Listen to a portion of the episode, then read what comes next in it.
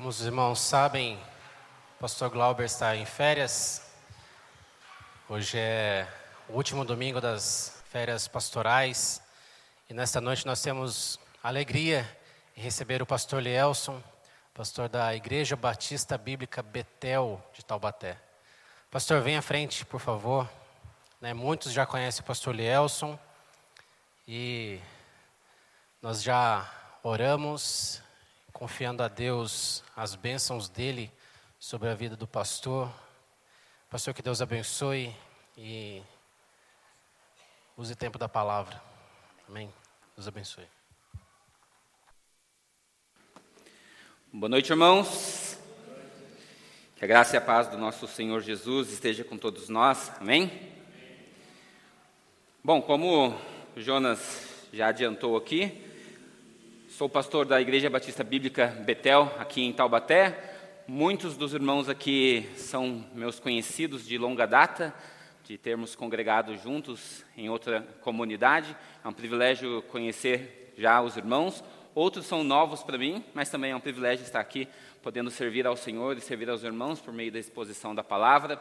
Fico feliz em poder estar aqui hoje, dando uma ajuda para o pastor Glauber. Glauber também conhecido há muito tempo, uma família muito querida para mim, ah, para os meus, e é um privilégio poder estar aqui servindo os irmãos, sabendo que os irmãos têm buscado, de fato, adorar ao Senhor, ter uma vida transformada cada vez mais segundo o caráter do nosso Senhor e Salvador Jesus. Fico feliz em poder ver essa igreja fiel aos ensinos, conhecendo, conhecendo bem aí o pastor Glauber, sei que ele tem ah, feito um excelente trabalho à frente desta obra. Que Deus abençoe a vida do pastor Glauber, Tânia, eu vi que a Tânia está presente, e que Deus abençoe toda a comunidade.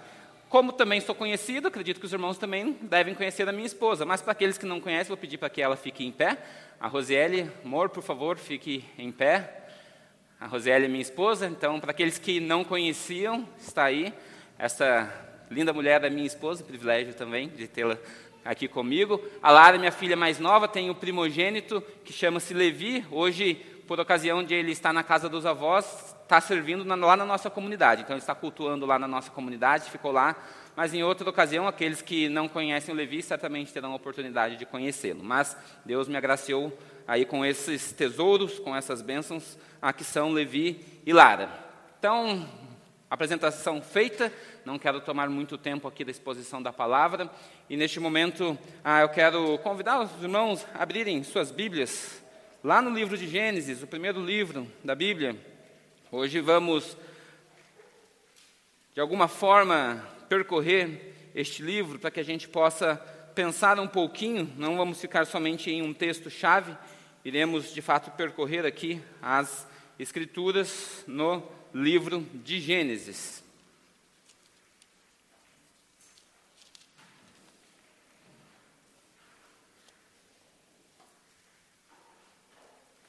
Bom, antes de começarmos aqui a exposição, a pregação, quero convidá-los a baixarem suas cabeças mais uma vez, para que nós pudéssemos falar com o nosso Deus.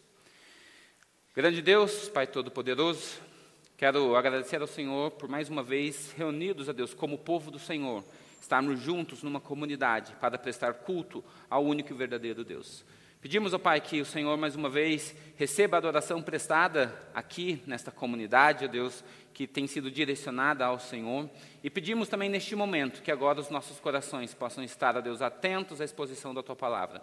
Momento ao qual nós entendemos ser o clímax do culto, ó Pai, onde o Senhor fala conosco através da Tua palavra. Que seja um momento de edificação, de transformação a fim de que nossas vidas possam ser conformadas ao nosso Senhor e Salvador Jesus. Que o Senhor nos ajude neste trabalho, Pai, que eu seja meramente um instrumento nas mãos do Senhor, a fim de que todos nós aqui sejamos edificados para a glória do Teu nome. É minha oração e eu a faço em nome de Jesus. Amém. Irmãos, também trago aos irmãos um abraço da minha igreja. Ah, falei aos irmãos lá que estaria presente aqui com os irmãos então estão cientes da minha ausência lá. Não poderia deixar também de a, ajudar o Glauber, né? O Glauber por tantas vezes me ajudou lá também, me socorrendo em férias e em outros momentos, então também estou aqui e trago o abraço da minha igreja, tá bom? Irmãos, a, antes de eu abrir propriamente aqui as escrituras, Vou pedir para que alguém, por gentileza, possa só trazer um copo d'água para mim? Eu bebo bastante água, então, se os irmãos puderem fazer essa gentileza. Ah, eu queria fazer uma introdução aqui para os irmãos. Ah, acredito que todos os irmãos aqui têm constatado que os dias que nós temos vivido enquanto povo do Senhor, enquanto igreja do Senhor, ah, nos mostra que temos uma geração cristã um tanto quanto fraca um tanto quanto omissa e descomprometida com a obra do Senhor, com as coisas do Senhor, com a causa do Senhor. E me parece ah, cada vez mais que o povo do Senhor tem falhado na missão ah, de fazer aquilo que o Senhor nos chamou para fazer no propósito da criação, que é fazer o Senhor conhecido neste mundo, projetar a imagem de Deus neste mundo. Quando Gênesis, lá no capítulo 1, a versículo 26, Deus diz que nos criou a sua imagem e sua semelhança, a ideia daquele versículo é mostrar: olha, homem e mulher foram criados para que, olhando para o Senhor, as pessoas façam, ah, conheçam a este Senhor que nós, como seres humanos, devemos projetar. E nós temos visto que isso tem falhado, isso falhou desde o jardim. Adão e Eva já falharam nessa missão inicial e por isso houve a necessidade de um segundo Adão, um Adão perfeito, o qual de fato é a expressão exata do Senhor. Como diz o autor aos Hebreus, aquele que é o nosso Senhor Jesus, ele sim consegue, na plenitude do seu ser, mostrar quem é o Senhor. E entendendo então essa nossa falha como povo do Senhor, em mostrar esse Deus todo-poderoso, Deus soberano, glorioso, que age através deste povo, nós precisamos refletir um pouco nisso que temos falhado. Essa geração de muitos crentes fracos, muitos crentes ah, covardes, infelizmente, ah, muitas vezes têm tido medo de se expor, pessoas que não querem colocar. Obrigado, Samuel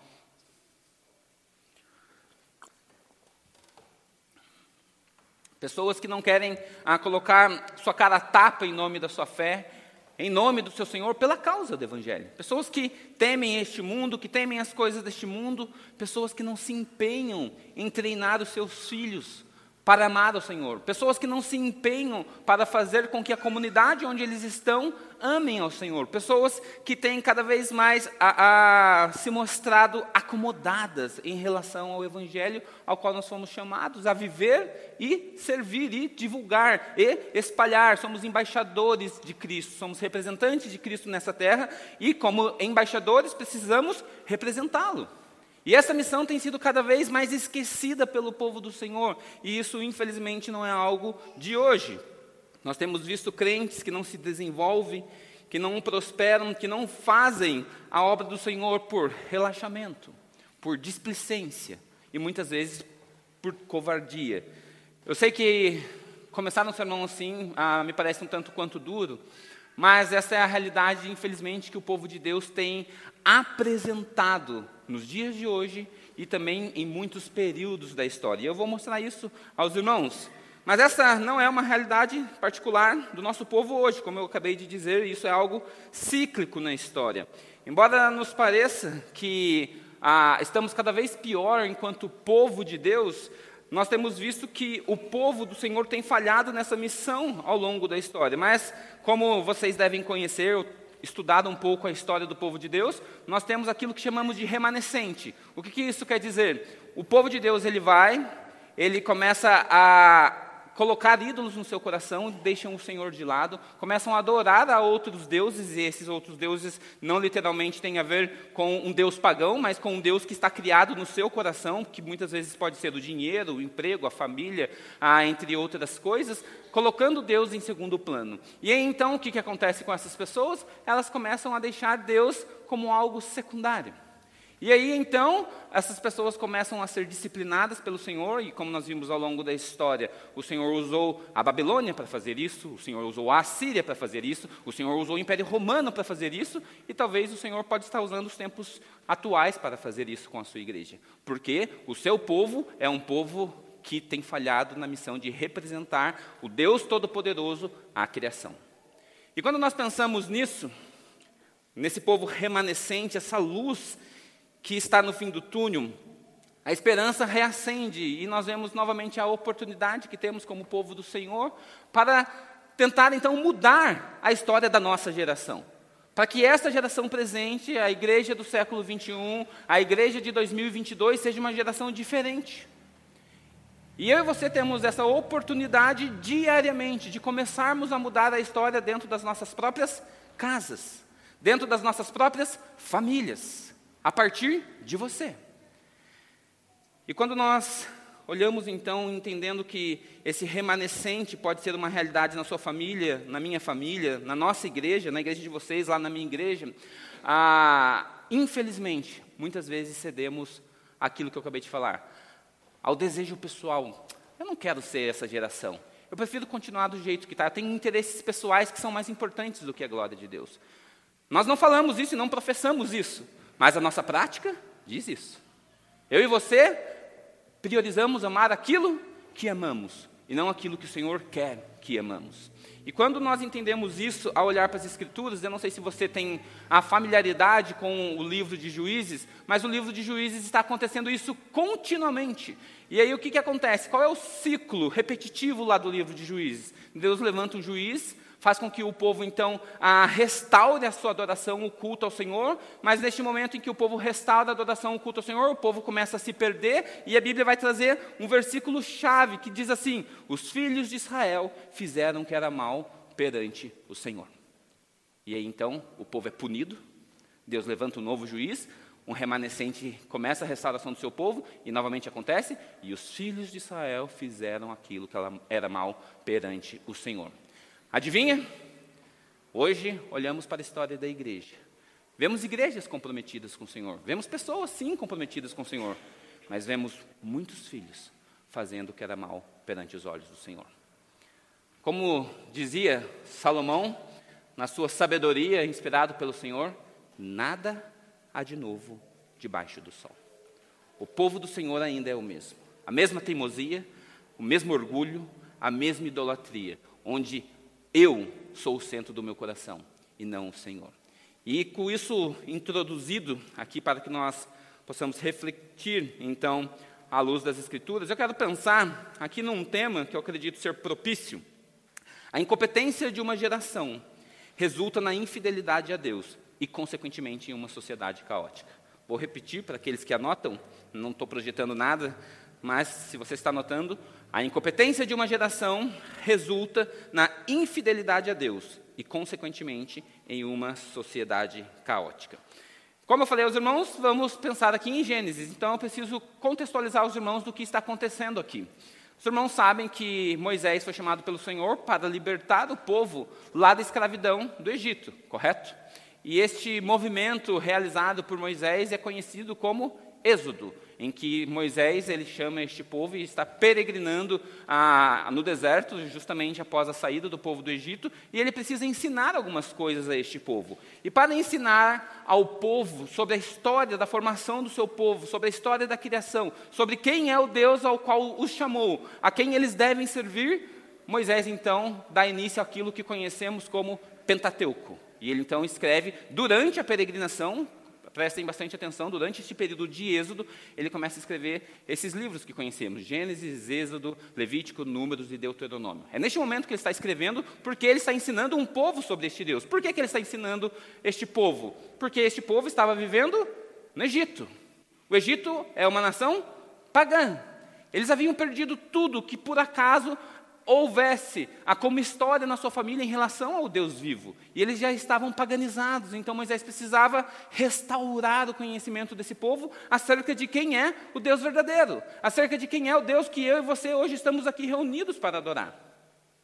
Então tem uma intenção aqui ah, por Moisés, e aí eu quero que vocês entendam isso. Por quê? Porque Moisés ele precisa ensinar ao povo sobre a origem da sua história, mostrando desde a criação até a formação do povo por meio de José, governador do Egito, onde o povo então, de fato, está reunido naquele momento e esse povo se torna escravo, como os irmãos já conhecem a história. Mas o que, que acontece? Moisés ele compartilha aqui então no início da criação, fala um pouco da formação do mundo, ah, ele fala sobre a queda de Adão e Eva, como eles comeram o fruto ah, proibido, aquele que iria trazer o conhecimento do bem e do mal, mostra a queda, e aí ele vai falar para o povo sobre este ciclo, que eu acabei de introduzir aos irmãos, um ciclo repetitivo, que o povo falha como comunidade de Deus em um núcleo familiar. E neste núcleo familiar, e quando eu falo núcleo familiar aqui, eu estou pensando pai, mãe, filhos e aquilo que iria surgir a partir dessa família, aquilo que nós chamamos de clã no tempo, nos tempos antigos. Este clã ou este núcleo familiar vai gerar filhos fracos, filhos que não se comprometem com o Senhor, filhos que não se desenvolvem, que não progridem, que não cumprem o mandato inicial de Deus, rompendo então a sua fidelidade ao Senhor, resultando em, uma, em um desastre enquanto sociedade, ah, por conta de uma desobediência àquilo que foi mostrado desde o capítulo 1. Vocês têm uma responsabilidade como homem, como mulher. Que responsabilidade é essa? Apresentar Deus a este mundo. Apresentar quem é o grande eu sou a este mundo. Quando Gênesis fala de que nós somos criados à imagem e semelhança do nosso Deus. Isso não está falando de atributos que eu e você temos em comum ao Senhor. Talvez você tenha aprendido isso ah, de forma tradicional, mas o que Gênesis está falando é: olha, quando nós criamos, né, estou falando nós, a Trindade, criamos homem e mulher, tinham um objetivo. Eles precisam projetar a imagem de Deus neste mundo. E é nessa missão que nós, ao longo da história, temos falhado. E agora eu quero compartilhar com os irmãos o texto bíblico, Gênesis capítulo 4. Abram suas Bíblias lá. E a gente vai começar a percorrer alguns textos aqui.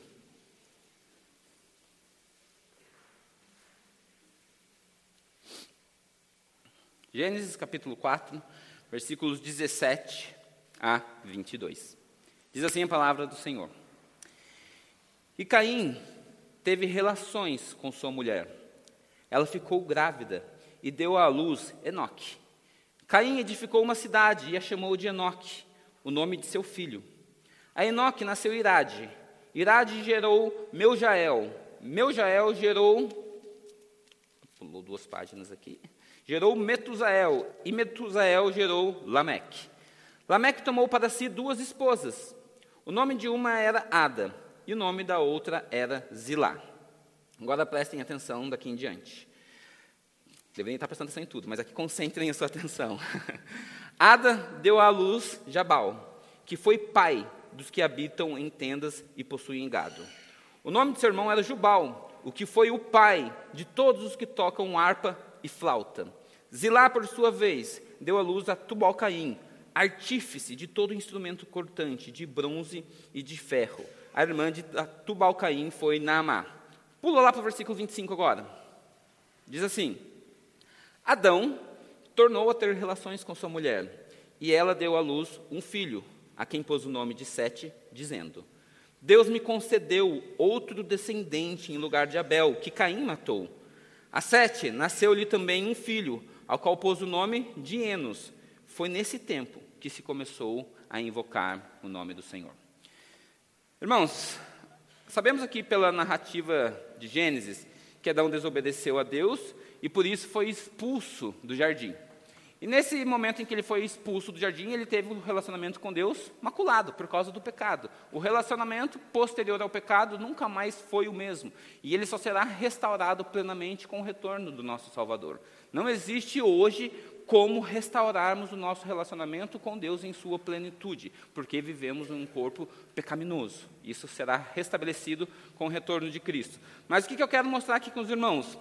Mesmo quando Adão, ah, estando com um relacionamento maculado, que pecou contra o Senhor, nós percebemos, se você for um, um, um analista crítico das Escrituras, nós perceberemos que Adão ensinou aos seus filhos sobre adoração. Por quê? Porque Caim e Abel, ah, neste momento em que a narrativa vai falar do assassinato, antes disso houve um episódio. Que episódio foi esse? Caim e Abel foram prestar culto ao Senhor. Ambos levaram sacrifício ao Senhor. Só que você precisa entender que eles não tinham nenhum manual, como nós temos hoje. Eles não tinham livros de Levíticos onde ah, está sendo ensinado todo o processo de culto a um Deus que é santo. Eles precisaram aprender isso de alguém. E até então só existe um casal na terra, Adão e Eva. Então, o que o texto está nos mostrando? Que de Adão, Caim e Abel aprendeu que há um Deus que precisa ser adorado. Que adorar a esse Deus exige sacrifício. Que adorar esse Deus precisa ser com inteireza de coração, com integridade e com o melhor, melhor que você tem. E foi por conta de Caim não ofertar uma, a, a sua vida né, inteira ao Senhor, ou ter uma oferta com integridade, que o Senhor rejeitou a Caim e sua oferta. O problema não estava na oferta do, de Caim, tá, irmãos? Mas no coração de Caim. Antes de Deus rejeitar a oferta, ele rejeitou a Caim. Tá? Foi por isso, e é por isso que muitas vezes o Senhor rejeitou ao longo da história o culto de Israel, porque ele estava rejeitando o próprio povo, que não temia e adorava o Senhor da forma correta. Entendendo isso, a, a gente então percebe que nessa narrativa, essa rejeição, tudo isso que está acontecendo, ah, você se lembra que Deus mandou Caim sair daquele clã. Fala, olha Caim, é o seguinte, porque você assassinou seu irmão, você não é mais bem-vindo neste clã onde Adão e Eva ah, estão formando ah, uma sociedade. Então você será expulso deste clã e você não deve mais fazer parte. E aí o que, que aconteceu? A Bíblia fala que Caim começou a andar errante em outras terras. Mas, com tudo isso, o texto que nós acabamos de ler aqui, Gênesis 4, versículos 17 a 22, fala sobre os descendentes de Caim. Se você se atentou aí, está falando lá no versículo 17. Caim teve relações com sua mulher e ela ficou grávida e deu à luz Enoque. Sabe o que Caim fez? Edificou uma cidade. Um homem criou uma cidade. Um homem ímpio que foi expulso da comunidade onde deveria estar sendo ensinado sobre o Senhor, ele formou uma cidade. E ele ensinou os seus filhos e a sua família, o quanto era ser é, é, precioso ser diligente em tudo que se faz. E se você continua então a narrativa, aí foi onde eu falei para os irmãos prestarem um pouco mais de atenção. Olha lá, versículo 20. Ada deu à luz a Jabal. O que aconteceu com Jabal, descendente de Caim? Ele foi o pai daqueles que habitam em tenda e possuem gado. Então, a geração a partir dele é aquela que domina toda a pecuária, toda a forma de habitação. Olha aí o próximo. O nome de seu irmão era Jubal, e ele foi pai de todos que tocam harpa e flauta, ou seja, a partir dele saiu aqueles que dominavam a arte, a música e etc. 22. Zilá, por sua vez, deu luz a Tubocaim. Que, que foi? Artífice de todo instrumento cortante de bronze e de ferro. O que, que isso mostra? Que a sociedade dos ímpios está fortalecendo, está crescendo por sua diligência por sua dedicação. Homens que não temem ao Senhor estão fazendo cidades fortes, estão dominando a arte, estão construindo armamentos para que eles dominem. Eles estão criando armas cortantes, dominando a tecnologia do ferro aqui, para que eles possam então dominar e ter outras cidades e se fortalecerem. Deixe-me ah, mostrar algo para os irmãos aqui. Ensinar algo aos irmãos que, se os irmãos ah, já sabem, irão se lembrar, mas se os irmãos não sabem, precisam aprender isso. A família, prestem bem atenção, a família é o maior e melhor núcleo de treinamento.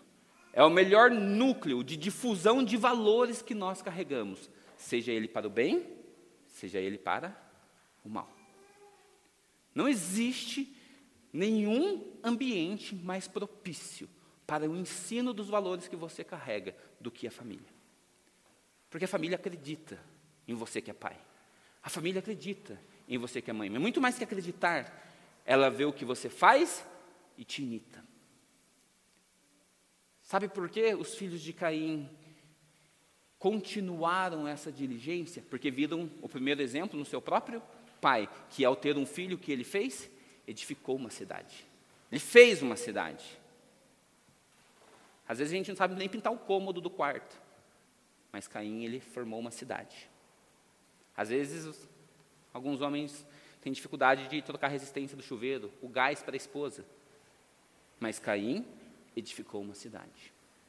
Os filhos de Caim dominaram a arte, dominaram a tecnologia para moldar tudo a partir do ferro, bronze, etc dominaram a pecuária, porque se você não tiver o que comer, você não tem como sobreviver, subsistir.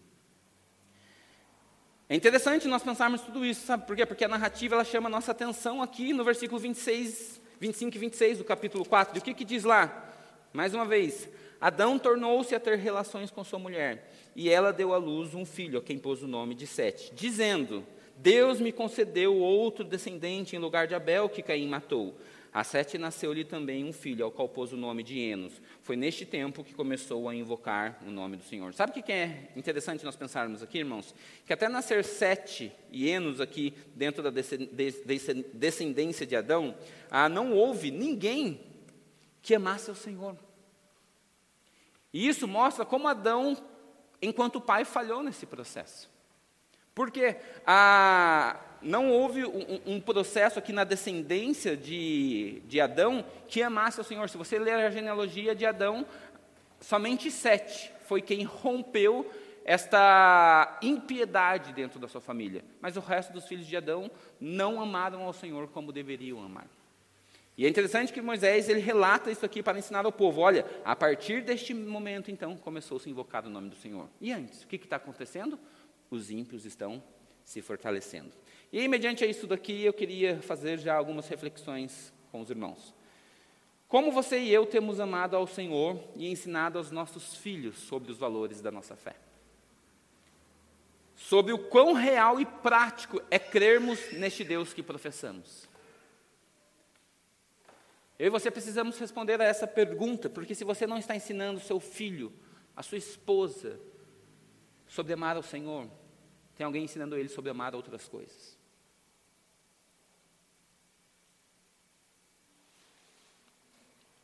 Uma outra pergunta. Será que existe uma educação intencional em nossas famílias, a fim de levarmos nossas esposas e nossos filhos a conhecerem e amar a Deus? Qual é a rotina da semana da sua casa? Vejam bem que eu fiz uma pergunta aqui falando de educação intencional.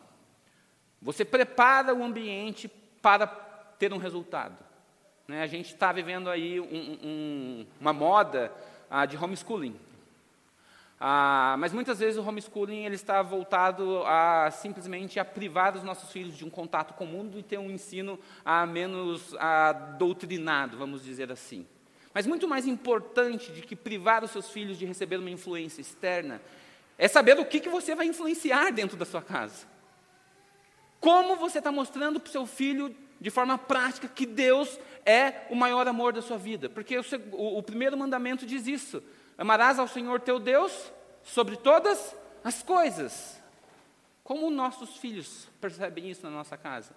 Você que é marido, como a sua esposa, como a minha esposa percebe que eu amo a Deus sobre todas as coisas. Porque muitas vezes eu tenho mais prioridade em assistir a final de um campeonato de futebol do Corinthians do que investir o mesmo tempo em formar na minha esposa o caráter de Cristo, de formar no meu filho o caráter de Cristo. E sabe o que, que acontece? Enquanto nós estamos dando prioridades para as coisas erradas, os ímpios estão se fortalecendo. Enquanto você está assistindo o jogo, o seu filho está na internet, ele está vendo um conteúdo que ele não deveria estar vendo. Ele deveria estar sendo influenciado por você, pai. Ele deveria, da mesma forma como Adão, mesmo com a, o relacionamento maculado, ensinando seu filho sobre adoração, sobre temer um Deus que é criador de todas as coisas. Uma terceira pergunta: se não há um propósito e planejamento firme e intencional sobre isso que eu falei, poderemos acabar como Adão e ter apenas um filho, ou mesmo nenhum, que continue a adorar a Deus. E eu coloquei aqui nenhum porque eu quero fazer alusão aqui a uma personagem bíblica que você deve conhecer, chamado Eli, sacerdote do povo de Deus, em que vivia dentro da casa do Senhor vivia das coisas do Senhor, um sacerdote, onde não foi competente para ensinar aos seus filhos, Ofini e Finéias, amar a Deus sobre todas as coisas. E sabe o que aconteceu com todos eles? O Senhor os matou, todos, inclusive Eli. Nossa, pastor, mas será que Deus faria isso novamente? Eu não tenho dúvidas alguma sobre a imutabilidade do nosso Senhor. Porque se existe algo mais importante do que a sua vida para Deus, é a glória dele. O seu próprio nome. Deus não divide a sua glória com ninguém. Deus não permite que as pessoas zombem do seu próprio nome. Você sabe disso, você conhece a história. Uma aplicação para nós. Planeje a sua vida, a sua rotina de tal modo que seu principal objetivo seja ensinar aos seus a amarem ao Senhor sobre todas as coisas. Muito mais do que ser um excelente advogado, um engenheiro, um médico, um militar, seu filho precisa amar a Deus sobre tudo. Porque no dia que ele aprender a amar a Deus sobre todas as coisas, o resto é consequência. Sabe por quê? Porque um filho que ama a Deus sobre todas as coisas, ele vai se esforçar em ser o melhor naquilo que ele faz. Porque ele sabe que tudo que ele faz é culto ao Senhor. Ele sabe que se ele for um médico, ele precisa se esforçar diariamente para ser o melhor médico. Não por uma questão de competição ou para ter um reconhecimento humano, mas porque ele está oferecendo aquilo ao Senhor.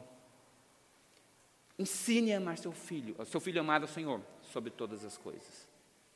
Ele não vai ter prioridades erradas, eu tenho certeza disso. Ele não será corrompido pelas coisas deste mundo, porque ele entendeu que se há algo precioso, este algo é o Senhor. Mas precisamos observar aqui a continuação da narrativa. E eu quero ler com os irmãos rapidamente o capítulo 5 de Gênesis. Eu não vou, eu estava planejado eu ler todo ele, mas eu não irei ler todo ele para a gente ganhar tempo aqui, tá bom? Porque se fosse na minha igreja eu faria em, do, em dois momentos essa mensagem, mas eu não vou ter essa oportunidade aqui. Eu quero terminar a mensagem aqui com os irmãos. Mas no capítulo 5 diz assim, versículo 1: Este é o livro da genealogia de Adão. No dia em que Deus criou o ser humano, a semelhança de Deus o fez. Deus os criou homem e mulher e os abençoou, lhes deu o nome de ser humano. Na minha versão está ser humano, mas eu não gosto dessa tradução. A ideia era que é, deu o nome de Adão, deve estar assim na sua Bíblia, ah, no dia em que foram criados. Adão viveu 130 anos e gerou um filho à sua semelhança, e conforme a imagem, ele deu o nome de Sete. Depois que gerou seu filho, Adão viveu 800 anos, teve filhos e filhas. Todos os dias da vida de Adão foram 930 anos e morreu. Sete viveu 105 anos e gerou a Enos. E aí você vai ver uma série da genealogia de Adão. E em nenhum momento, até o versículo 32, você vai ver alguma alusão de Moisés falando que os descendentes de Adão foram disciplinados para fazer algo. Desses descendentes que estão, teoricamente, a, amando ou vivendo sob a lei do Senhor. Mas olha lá o versículo 28 em diante, tá? Eu não vou ler tudo, depois você pode ler na sua casa para constatar isso que eu afirmei. Mas eu quero ler do versículo 28 ao 32.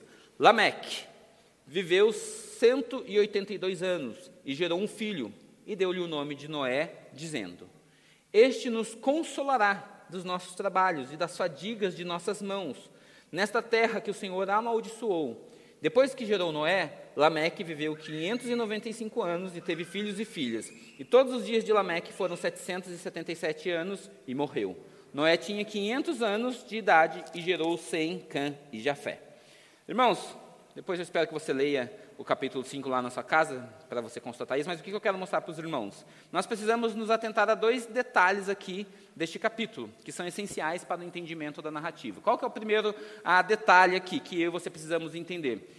Ah, que Adão ele vai continuar a sua descendência a partir de Sete de Enos, que foi o tempo onde o culto foi restabelecido, né, a expressão aqui, onde se voltou a invocar o nome do Senhor. Mas o que, que vai acontecer nesses 32 versículos? Nós não veremos, não perceberemos em nenhum momento uma sociedade se fortalecendo, uma sociedade se desenvolvendo, prosperando e dominando, como foi a descendência de Caim. E isso faz com que nasça uma sociedade e uma geração fraca, que não influencia, que, ah, que não leva e nem impõe adiante os seus valores de fé, o seu, a, o seu valor de família, o seu legado. Ao contrário disso, enquanto a descendência de Adão não está fazendo nada, a descendência de Caim está se desenvolvendo, como a gente leu. E por isso, irmãos, ah, se você se lembra um pouco da narrativa de Gênesis, até os dias de Noé, o povo de Deus foi dominado pelos ímpios. Leia lá comigo o capítulo 6. Olha o que começa aqui dizendo no capítulo 6, versículo 1. Quando as pessoas começaram a se multiplicar sobre a face da terra e tiveram filhas, os filhos de Deus viram que as filhas dos homens eram bonitas e tomaram para si mulheres, aquelas que entre todas mais lhes agradaram. Então o Senhor disse: o meu, o meu espírito não agirá para sempre no ser humano, pois este é carnal, e os seus dias serão 120 anos. Naquele tempo havia gigantes na terra, e também depois, quando os filhos de Deus possuíram as filhas dos homens, as quais lhes deram filho, estes foram valentes, homens de renome na antiguidade. Agora, versículo 5: O Senhor viu que a maldade das pessoas havia se multiplicado na terra, e que todo o desígnio do coração deles era continuamente mal. Por que a violência está aumentando? Por que os desígnios do coração desses homens são maus? Porque eles aprenderam do, de Caim que o assassinato valia a pena. Se você quer conquistar algo, se você quer ser o preferido, não tem problema você matar o seu irmão. E eu quero afirmar isso para os irmãos, que é, é, é, este o resultado do ensino de Caim, porque se você voltar comigo lá no capítulo 4, versículo 23, eu deixei para a gente ler agora de forma intencional, porque olha o que, que acontece com um dos descendentes de Caim. Versículo 23 do capítulo 4. E Lameque, né, descendente de Caim, disse às suas esposas: Adai e Zilá, ouçam o que eu digo. Vocês, mulheres de Lameque, escutem o que passo a dizer. Matei um homem porque me feriu, e um jovem porque me machucou. Se Caim é vingado sete vezes, Lameque será vingado setenta vezes sete. É o seguinte, ele falou assim: vocês acham que meu pai era brabo, que ele era mau, é que vocês não me conhecem. Uma geração ruim, que está treinando a sua família para continuar a ser ruim, mas de forma diligente, competente naquilo que eles estão fazendo. E isso me parece muito familiar com o mundo de hoje. Você vê a educação falida do nosso país, onde as pessoas estão de forma organizada, planejada, querendo moldar a mente do seu filho. E eles fazem muito mais planejamento, muitas vezes, que você e eu fazemos como pai, como mãe. Ele tem um plano de 13 anos para colocar na mente do seu filho que o nosso Deus é uma balela. E você não tem planejamento nem de uma semana para ensinar que Deus deve ser amado sobre todas as coisas. Você entende? Como os ímpios são muito mais diligentes do que o povo do Senhor, inúmeras vezes. Inúmeras vezes. E quando nós chegamos no fim da narrativa de Gênesis, é interessante mostrar esse ciclo sendo evidenciado, porque se você se lembra, o que, que acontece com o povo de Deus? Ele acaba a narrativa de Gênesis como escravo do Egito. O que, que acontece? O povo de Deus, ao invés de dominar, foi dominado por um povo pagão. Esse é o fim do ciclo de Gênesis, de Gênesis, não da história, porque na história isso tem acontecido até os dias de hoje. Irmãos, o que nós precisamos aprender é que este ciclo mais uma vez se repete conosco, que isso não é algo exclusivo né, do nosso tempo, como acabamos de perceber. E por isso, nós já deveríamos ter aprendido com os relatos das Escrituras. Sábio é aquele que aprende por meio do conselho de Deus, não por causa de fazer errado e ter que fazer novamente. Mas não, a gente erra, erra, erra. Peca, peca e peca.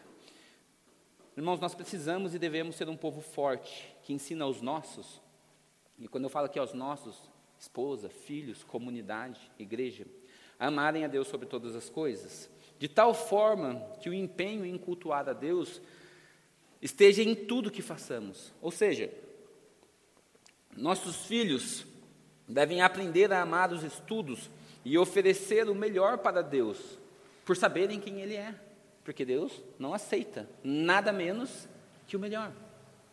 Consequentemente, o que, que isso vai fazer na vida dos nossos filhos ou na vida daqueles que nós amamos? Eles buscarão ser os melhores, para fazer e dedicar a Deus aquilo que Deus merece receber, e não buscando uma promoção pessoal. Sabe aquele negócio que você faz lá no seu trabalho e você fala assim: será que meu chefe viu? Está errado. Como Paulo vai ensinar isso lá aos Efésios, olha, você precisa fazer não como a homens, mas como ao Senhor, inclusive quando você não está sendo visto.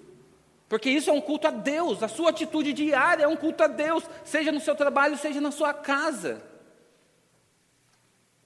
Se você lavou o banheiro para agradar a sua esposa, para honrar ao Senhor, servindo a sua esposa dentro da sua casa, não chega em casa esperando o confete da sua esposa, que ela fala, nossa, eu lavei banheiro, ela nem falou nada, nunca mais lavo o banheiro. Por que, que você fez isso então? Você não entendeu que o culto não é para você, é para o Senhor? Você não merece os confetes, eu não mereço os confetes. A glória sempre deve ser direcionada ao Senhor. Nós precisamos ensinar aos nossos a se dedicarem em tudo ao Senhor. E assim, no meio da nossa família, no meio das nossas igrejas, de fato surgirão os melhores médicos, os melhores empresários, os melhores engenheiros, os melhores militares, porque eles sabem para quem eles estão fazendo, eles sabem a quem estão servindo. E assim, nós formaremos um povo forte, um povo que domina, um povo que impõe à sociedade os seus valores, e não um povo que consome os valores da sociedade. Entende a diferença?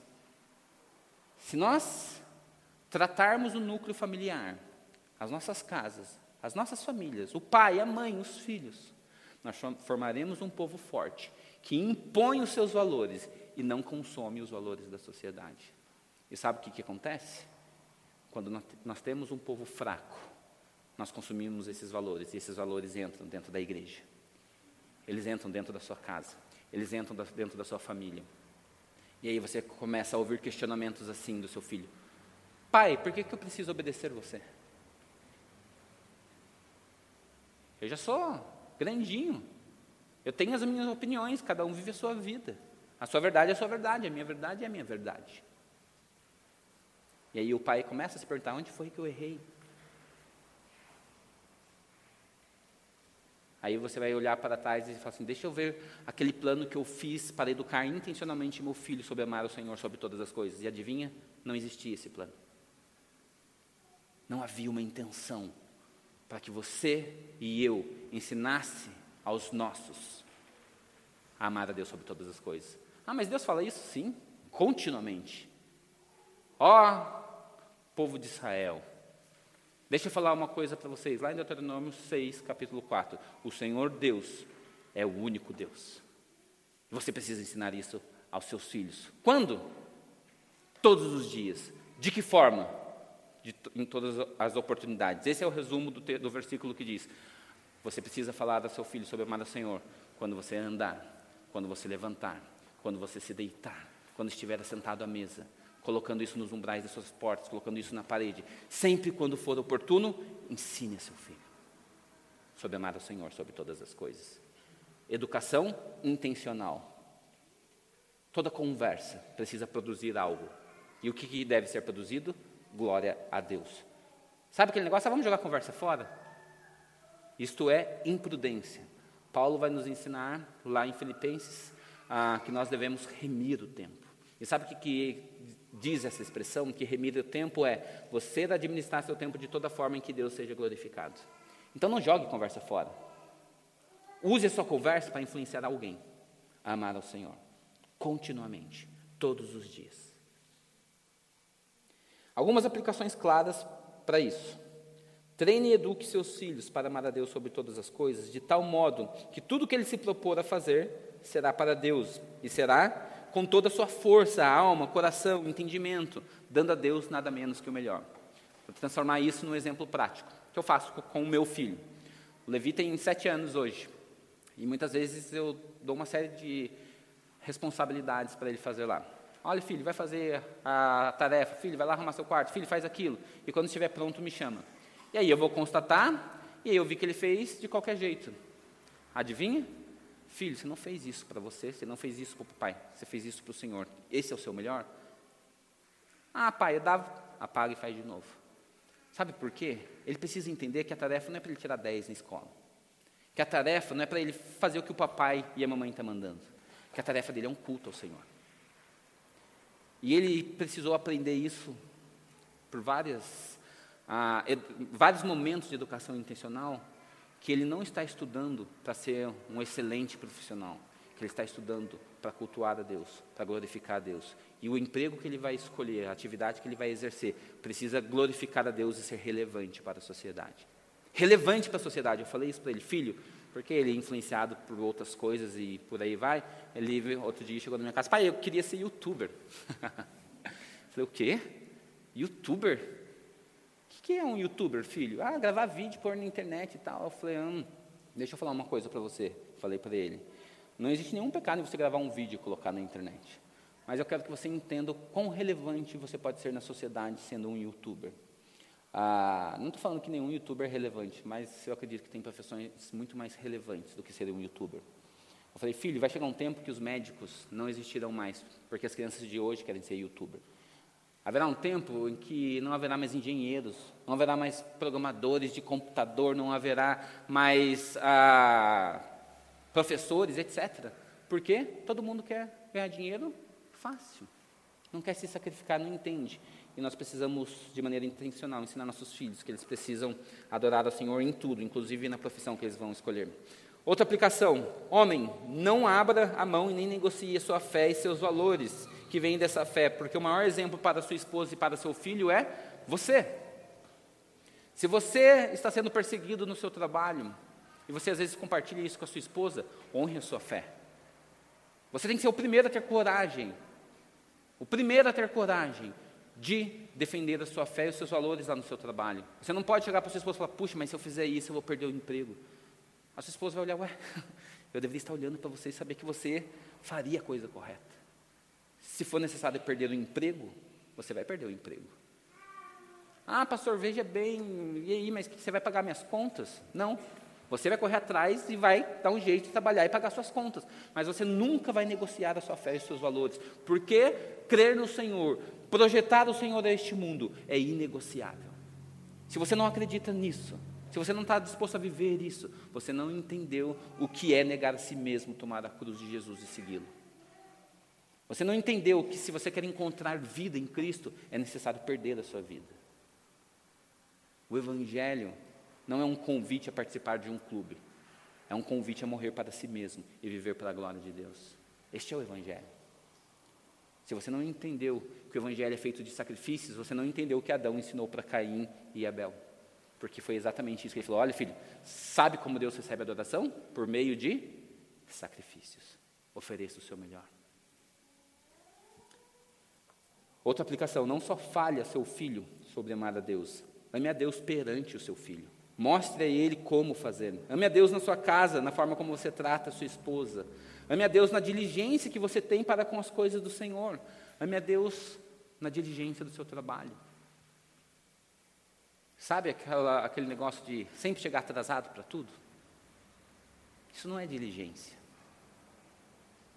Sabe aquele negócio, ah, filho, hoje a gente está cansado, vamos ficar em casa, não vamos para a casa do Senhor, não. Está ensinando para o seu filho que quando estiver cansado, não tem problema não estar na casa do Senhor.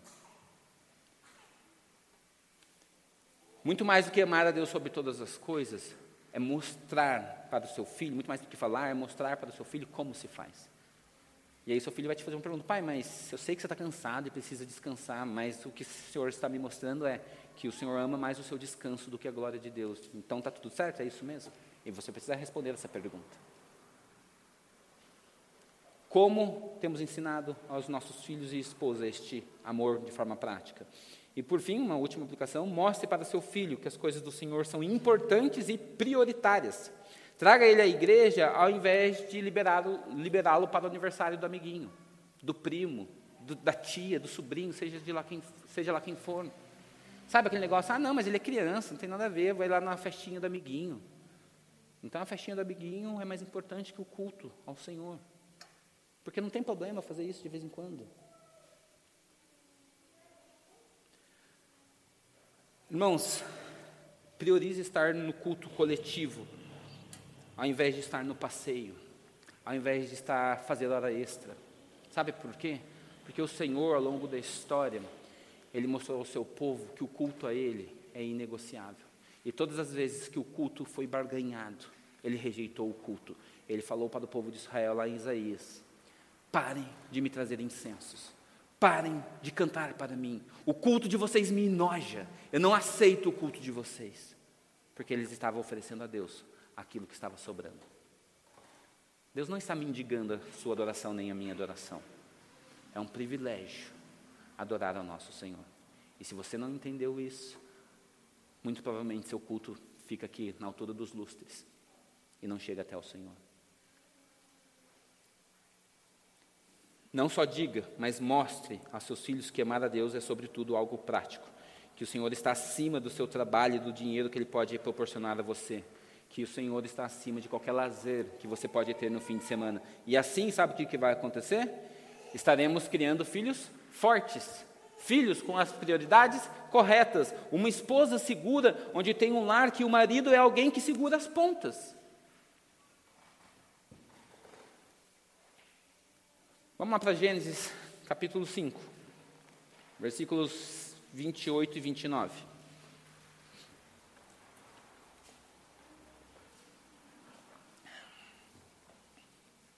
Eu falei para os irmãos que nós precisávamos observar duas coisas no capítulo 5. A primeira foi essa, né, que ah, não, não, vimos a sociedade se fortalecer, a sociedade, o povo de Deus se fortalecer. Mas olha lá a segunda coisa que precisamos observar, versículo 28 e 29. Lameque viveu 180, 182 anos e gerou um filho, e deu-lhe o nome de Noé, dizendo: Este nos consolará dos nossos trabalhos e das fadigas de nossas mãos, nesta terra que o Senhor amaldiçoou. Irmãos, ah, vou ficar aqui no versículo 29. O que nós precisamos entender aqui nesses versos? Lameque está demonstrando uma esperança que provoca inércia no povo do Senhor. O que, que isso quer dizer? Nós percebemos que a expectativa de Lameque quanto a Noé é que Noé finalmente seria alguém que ia fazer alguma coisa. Ufa, não aguento mais esse trabalho duro. Está difícil de viver neste mundo, está difícil de criar família neste mundo, está difícil de educar as pessoas, educar as crianças, de mostrar quem é Deus. Tomara que meu filho viva dias mais fáceis. É isso que Lameque está falando. Graças a Deus chegou Noé. Irmãos, nós não vemos em nenhum momento Lameque se esforçando para o seu clã, para a sua família, para que eles vivessem, mesmo com a consequência do pecado, uma vida que glorificasse o Senhor. Lameque já tinha jogado a toalha faz tempo. E talvez muitas vezes as famílias dos dias de hoje tenham feito a mesma coisa. Uma família que não tem trabalhado para mudar a sua própria geração e tem expectativa que seus filhos façam alguma coisa diferente. Sabe aquele negócio que às vezes o pai espera do filho: olha, filho, a vida do papai foi difícil. E por isso o papai não conseguiu fazer isso e aquilo outro, mas o papai espera que você tenha dias melhores. E assim você pode até ajudar o papai. Sabe aquela história do filho que vira jogador de futebol para tirar os pais da pobreza? Porque o pai nunca trabalhou para que a história da sua geração fosse diferente. É isso que muitos crentes têm feito no dia de hoje. Me parece que o povo do Senhor é um povo que reclama, que espera para ver o que, que vai acontecer e não trabalha, não age, não sai dessa inércia. Ele fica olhando: o que, que vai acontecer, será? Qual vai ser o fim da nação brasileira? Vou ficar dando uma consultada lá no, nas redes sociais. O que, que vai acontecer com o povo? O que, que vai acontecer com a gente? O que, que vai acontecer com a igreja no ano que vem, daqui a cinco anos? Mas o que, que você está fazendo para mudar a história da sua geração? Está esperando que seu filho faça por você? Está esperando que seu pastor faça por você? Eu e você somos responsáveis pela história da nossa família, do nosso povo, da nossa comunidade. Mas sabe o que, que acontece? o povo de Deus só reclama e pouco trabalha para fazer o nome do Senhor conhecido. Pouco trabalha para fazer o nome do Senhor grande. E enquanto ele espera que alguém faça algo, ele fica assistindo para ver no que vai dar. É o famoso lema do. Eu acho que é Zeca Pagodinho, tá, irmãos? Deixa a vida me levar. Vamos ver o que, que vai dar. Vamos ver o que, que acontece. E aí nós continuamos aqui a narrativa, e eu já estou indo para o fim. Vemos agora a família de Noé, onde três filhos novamente ah, são criados e percebemos apenas um dando continuidade na invocação do nome do Senhor. Olha lá, em Gênesis capítulo 9, versículos 26 e 27. Logo após eles terem saído da arca. A partir do versículo 25. Então disse: Maldito seja Canaã, seja servo dos servos para os seus irmãos. E continuou: Bendito seja o Deus de Sem, e Canaã lhe seja servo. E que Deus engrandeça Jafé, e que ele também habite nas tendas de Sem, e Canaã lhe seja servo. Ou seja, somente Sem aqui seria o chefe do clã. Jafé e, e Cã, ou Canaã, iriam servir a Sem. Sabe o que, que mostra para nós aqui? Que Noé também não foi alguém que acertou na criação dos filhos, porque os três deveriam ser filhos que invocariam o Senhor. Mas na hora que ele já está perto da sua morte, ele mesmo já reconhece: olha, eu tenho dois filhos aqui que não vão dar resultado. O único que daria resultado aqui, na concepção de Noé, era 100. Mas sabe o que, que acontece? Esses homens começam a caminhar com suas próprias pernas, e se os irmãos não, ah, não sabem, vou abrir um parênteses aqui, Sem, ele é aquele, ou o patriarca que irá gerar os semitas, o povo onde vai ser descoberto, ah, de fato, as escritas, e vão fortalecer um povo enquanto nação, e ele é alguém que vai formar um clã importante para a história, tá? Depois, se você estudar um pouquinho de história, vale a pena. Mas fechando aqui o parênteses, só para você entender que, inclusive, Sem é alguém que não consegue sustentar essa, essa visão de invocar ao Senhor que a gente vai ver daqui a pouco. Mas olha o que, que acontece. Na concepção de Noé, seria sem aquele que invocaria ao Senhor. Mas olha lá comigo agora no capítulo 10 de Gênesis. O que, que acontece? Ao invés de sem ser alguém que está prosperando, quem está prosperando é Jafé e Cã. Capítulo 10, versículos 2 a 5. Os filhos de Jafé foram Gomer, Magog, Madai, Javan, Tubal, Meseque e Tiras. Os filhos de Gomer foram Askenaz, Rifat, Togar. Os filhos de Javã foram Elisá, Tarsis, Quitim e Donadim. Estes, os filhos de Gomer, o que eles fizeram? Repartiram entre as ilhas das nações nas suas terras, cada qual a sua língua, segundo as suas famílias e em suas nações. Ou seja, a tribo de Jafé, ou o clã de Jafé, eles tomaram posse de ilhas e dividiram entre seus filhos. Foram alguém que conquistaram terra. Olha os filhos de Cã.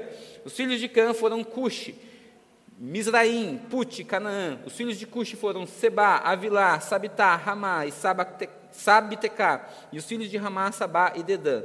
Cuxi gerou Nimrod, que começou a ser poderoso na terra e foi valente caçador diante do Senhor. Daí se dizer, como Nimrod, poderoso caçador diante do Senhor. Sabe o que eu quero mostrar aqui para os irmãos? Que a Cã, ele até começou certo, né? Falou, oh, pastor, mas acabou de falar aqui que Cã era um ímpio. Se os irmãos se lembrarem aqui, ah, ele começou como ah, alguém que estava ensinando pessoas a serem valentes em nome do Senhor. Mas se você se lembra um pouco da história, a nação de Canaã, que é de fato aqui os herdeiros de Cã, eles são aqueles que vão se tornar lá mais para frente os jebuseus, gergazeus, os cananeus, etc. E esses sete povos que estão dentro da terra de Canaã, o que, que Deus mandou fazer com eles? Matá-los, exterminá-los. Porque quando o povo do Senhor tivesse contato, contato com eles, eles iriam corromper o povo do Senhor por causa dos seus valores. Essa história está bem resumida lá em Deuteronômio 7, de versículos 1 a 10. Anota aí depois, constate. Esse povo foi um povo ímpio que prosperou e, inclusive, formou a terra de Canaã, terra lá onde emana leite e mel, que futuramente seria dada ao Senhor. Mas o que eu quero mostrar ao Senhor? Que os filhos de Sem, que deveriam perpetuar, segundo a bênção de Noé, eles não constroem e nem conquistam nada. Se você continuar lendo aqui, eu não vou ler porque a gente está com um tempo aqui já bem próximo, ah, você vai perceber que ele não construiu, ele não formou uma civilização, ele não formou, ah, de fato, um povo que amasse o Senhor. E como a gente percebe isso? Que quando a gente chega lá em Gênesis, capítulo 12, logo após a descendência de Sem, onde virá Abrão, Começa lá no capítulo 11, versículo 10. Olha, são essas as gerações de. Eu não vou ler tudo, tá? Mas aqui, lá no versículo 31, você vai perceber que chega, Terá tomou Abraão seu filho. Então, toda essa perspectiva aqui mostra que Abraão, ele vem da descendência de Sem. E se os irmãos se lembram, Abraão, ele está vivendo no clã do seu pai Terá, e o clã do seu pai vive numa terra chamada Ur, Ur dos caldeus, onde também era uma terra pagã. E quando você chega em Gênesis 2, 12, desculpa, 2, 12, versículo 8, você percebe que após o Senhor ter feito algumas promessas para Abraão, o texto diz assim: Vou ler o 7 e 8, tá? O Senhor apareceu a Abrão e lhe disse: Darei esta terra à sua descendência. Ali Abrão edificou um altar ao Senhor que lhe tinha aparecido. Passando dali para o monte a leste de Betel, armou a sua tenda, ficando Betel a leste e Ai a oeste. Ali edificou um altar ao Senhor e invocou o nome do Senhor.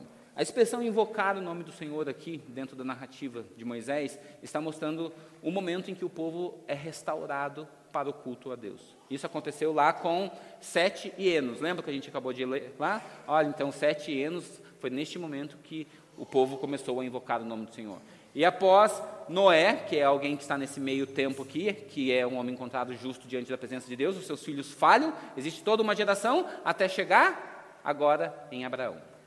E aí, quando chega em Abraão, nós vemos outra vez um povo ímpio buscando o engrandecimento aqui do seu próprio nome. E aí é uma narrativa conhecida chamada Torre de Babel. Eu quero ler rapidamente só o versículo 4 do capítulo 11. Olha o motivo pelo qual os ímpios, tá? Aqui está falando mais uma vez do povo ímpio, e você pode ler toda a narrativa, mas eu vou ler só o versículo 4. Olha o que diz o versículo 4.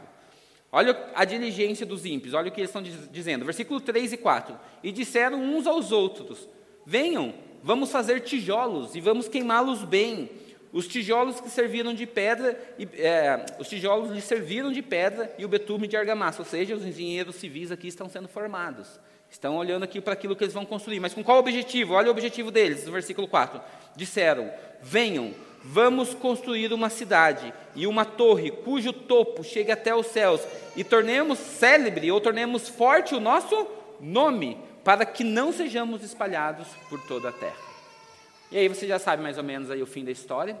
Mas qual que era o objetivo desse povo ímpio?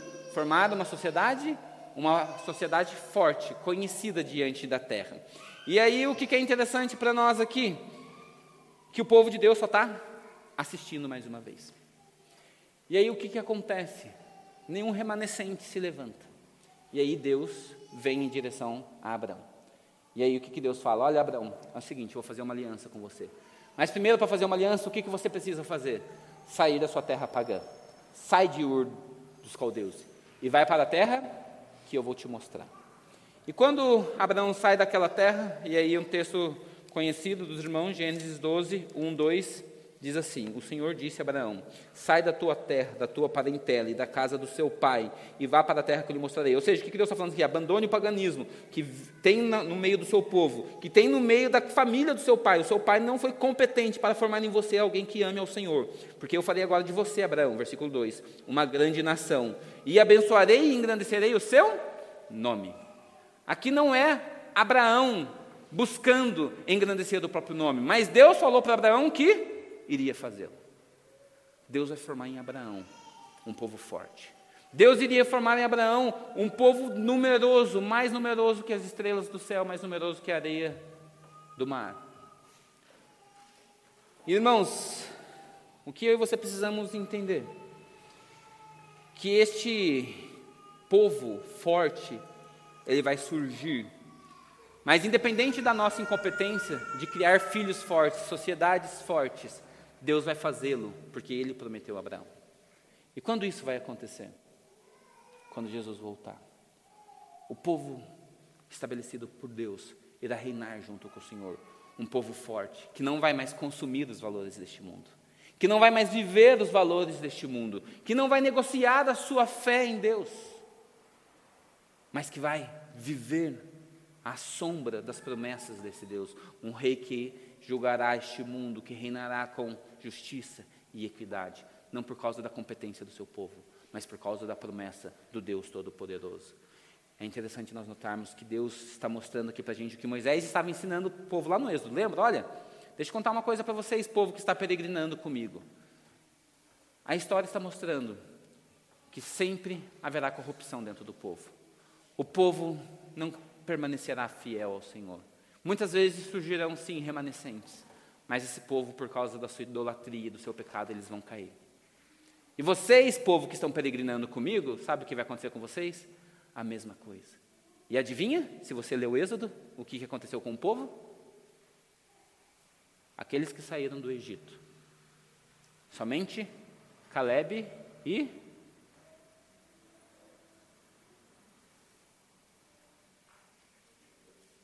Josué, entraram na terra prometida. Somente os dois. Porque aquele povo não foi fiel ao Senhor. Remanescente, duas pessoas. E aí você conhece um pouco da história de Josué. Eu e a minha casa serviremos ao Senhor. Façam o que vocês quiserem. Mas no meu núcleo familiar, ninguém mexe. Eu vou ensinar a minha família a servir ao Senhor. Eu vou ensinar a minha família a amar ao Senhor sobre todas as coisas. E eu e a minha família seremos o remanescente. Você pode ser como a família de Josué. Ou você pode ser como os outros dois milhões que aproximadamente morreram ao longo da caminhada. Duas pessoas que permaneceram fiéis ao Senhor. A grande questão para nós finalizarmos este sermão é que nós poderemos e podemos naturalmente assistir o ciclo se repetir, esperando que alguém faça algo ao invés de nós mesmos fazermos algo. Podemos, como Lameque, podemos, como Adão e Noé, falharmos na educação dos nossos filhos. Podemos ser omissos e criar uma família fraca e assistir ao caos, como nos tempos de Noé, e vermos homens ímpios dominando sobre nós. Lembre-se que lá no tempo de Noé, ah, o Senhor decidiu destruir o mundo porque, por causa da impiedade daquele mundo. Se você ler lá rapidamente, no capítulo 6, o versículo 5 diz: O Senhor viu que a maldade das pessoas havia se multiplicado na terra, e todo o desígnio do coração do, ah, deles eram continuamente mal. Olha o versículo 11: A terra estava corrompida à vista de Deus e cheia de violência. Versículo 13: Então Deus disse a Noé: Resolvi acabar com todos os seres humanos, porque a terra está cheia de violência por causa deles, e eu os destruirei juntamente com a terra. Uma geração má, uma geração corrompida, porque os filhos de Deus só assistiram ao caos, não interviram, não fizeram nada não criaram em seus núcleos familiares famílias que amam a Deus sobre todas as coisas, que estão dispostas a pagar o preço pelo Evangelho, pela fé, pelo Senhor. E então o que nós iremos fazer, mediante tudo isso que ouvimos aqui nesta noite?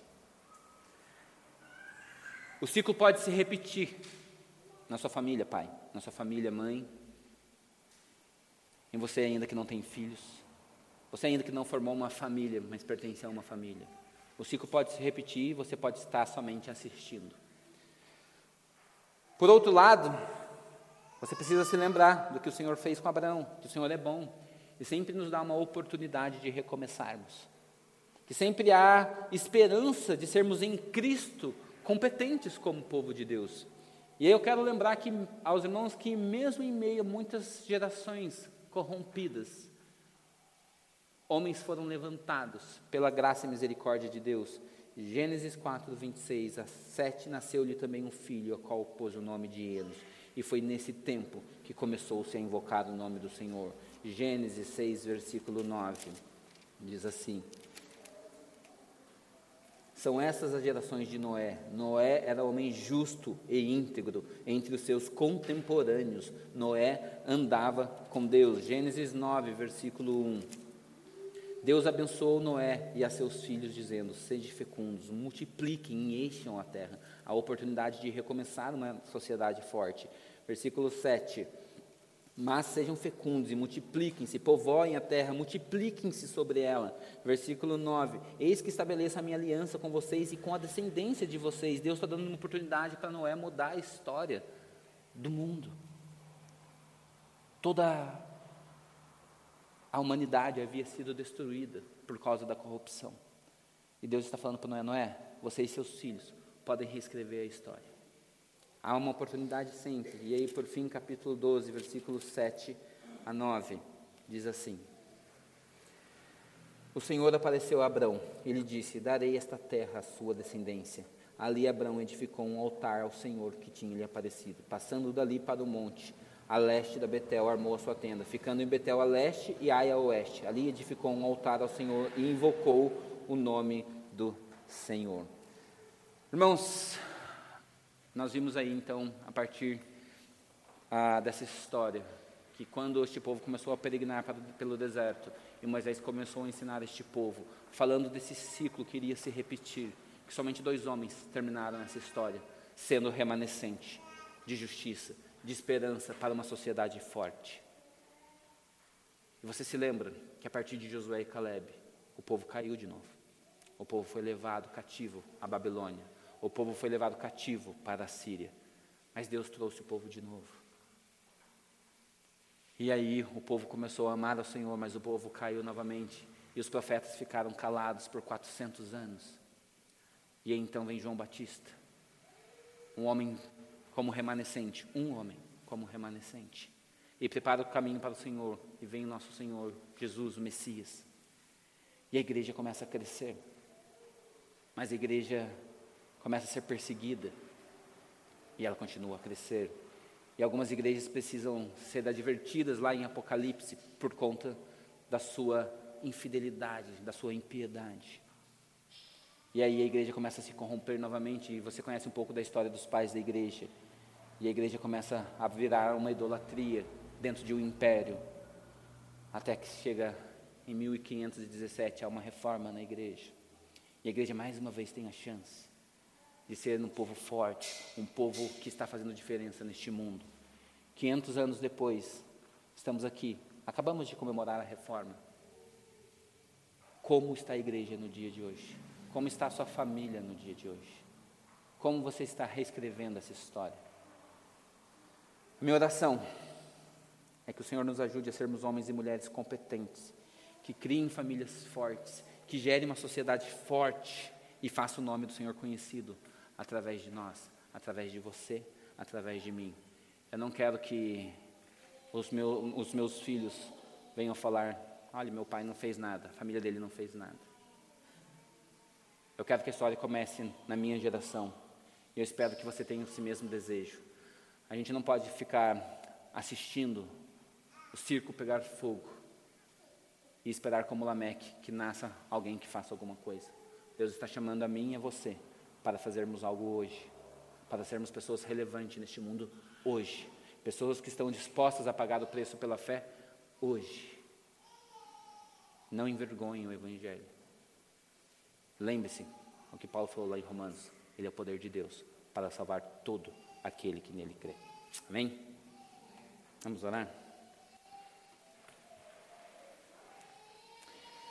Senhor Deus, vamos ao Senhor, porque apesar de nós, como povo, muitas vezes incompetente, a Deus que somos, o Senhor ainda assim com a sua graça e misericórdia levanta remanescentes dentre de nós, a fim de fazer o teu nome conhecido nesta terra. A Deus, temos vivido um momento ímpar na história da nossa nação, onde se faz necessário, enquanto povo, sermos pessoas que fazem diferença neste mundo.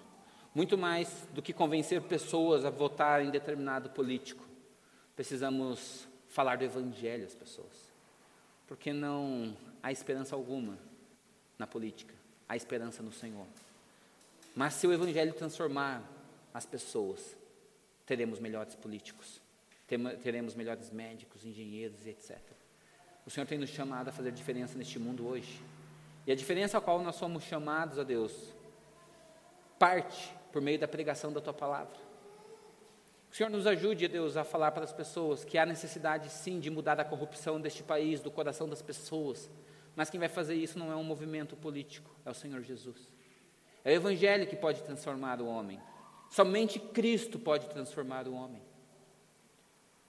Mas, porém, Deus, não podemos ser inertes em tudo que estamos assistindo neste mundo. Porque o Evangelho, ele é algo prático para ser vivido dia a dia dentro dos nossos lares, dentro do nosso trabalho, dentro das nossas escolas.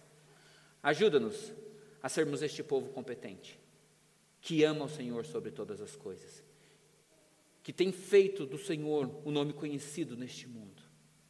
Apesar de nós, apesar do nosso próprio pecado, que o Senhor tenha misericórdia de nós e que possamos viver uma vida que engrandeça o nome do Senhor. Trabalha, Pai, em nossos corações, para que a palavra pregada, exposta nesta noite, não seja mais um sermão, mas que seja, Deus, o início de uma história que vai começar a ser reescrita de forma diferente. O Senhor nos ajude a ensinar dentro da nossa família, dentro do nosso lar, as nossas esposas, os nossos filhos e a nós mesmos a amar ao Senhor sobre todas as coisas. Guarda-nos debaixo da tua proteção. Guarda, Deus, esta igreja debaixo da tua proteção. Guarda, Deus, o Glauber como pastor desta igreja, toda a liderança desta igreja, a fim de que eles permaneçam fiéis à palavra do Senhor. Que eles não se corrompam. Que as igrejas do Senhor não se corrompam. Isso inclui a minha, a minha igreja. Que o Senhor tenha misericórdia de nós e nos ajude a ser um povo que faz a diferença neste mundo, ao invés de assistirmos os ímpios crescerem e serem diligentes em, em tudo o que fazem, que nós possamos ser este povo, um povo diligente, que cresce, que mostra os valores, que não tem vergonha da fé, do Evangelho, porque o Evangelho é o poder do Senhor. Essa é oração que eu faço, eu faço em nome de Jesus. Amém. Irmãos, Deus abençoe os irmãos. Obrigado por esse tempo que os irmãos me ouviram e espero ter outras oportunidades para estar aqui com os irmãos. Deixem o meu abraço ao Glauber, Tânia, cadê a Tânia? Eu tinha visto que ela estava por ali, ali. Meu abraço ao digníssimo marido, tá bom? A você e a todos os irmãos. Privilégio de estar aqui. Deus abençoe.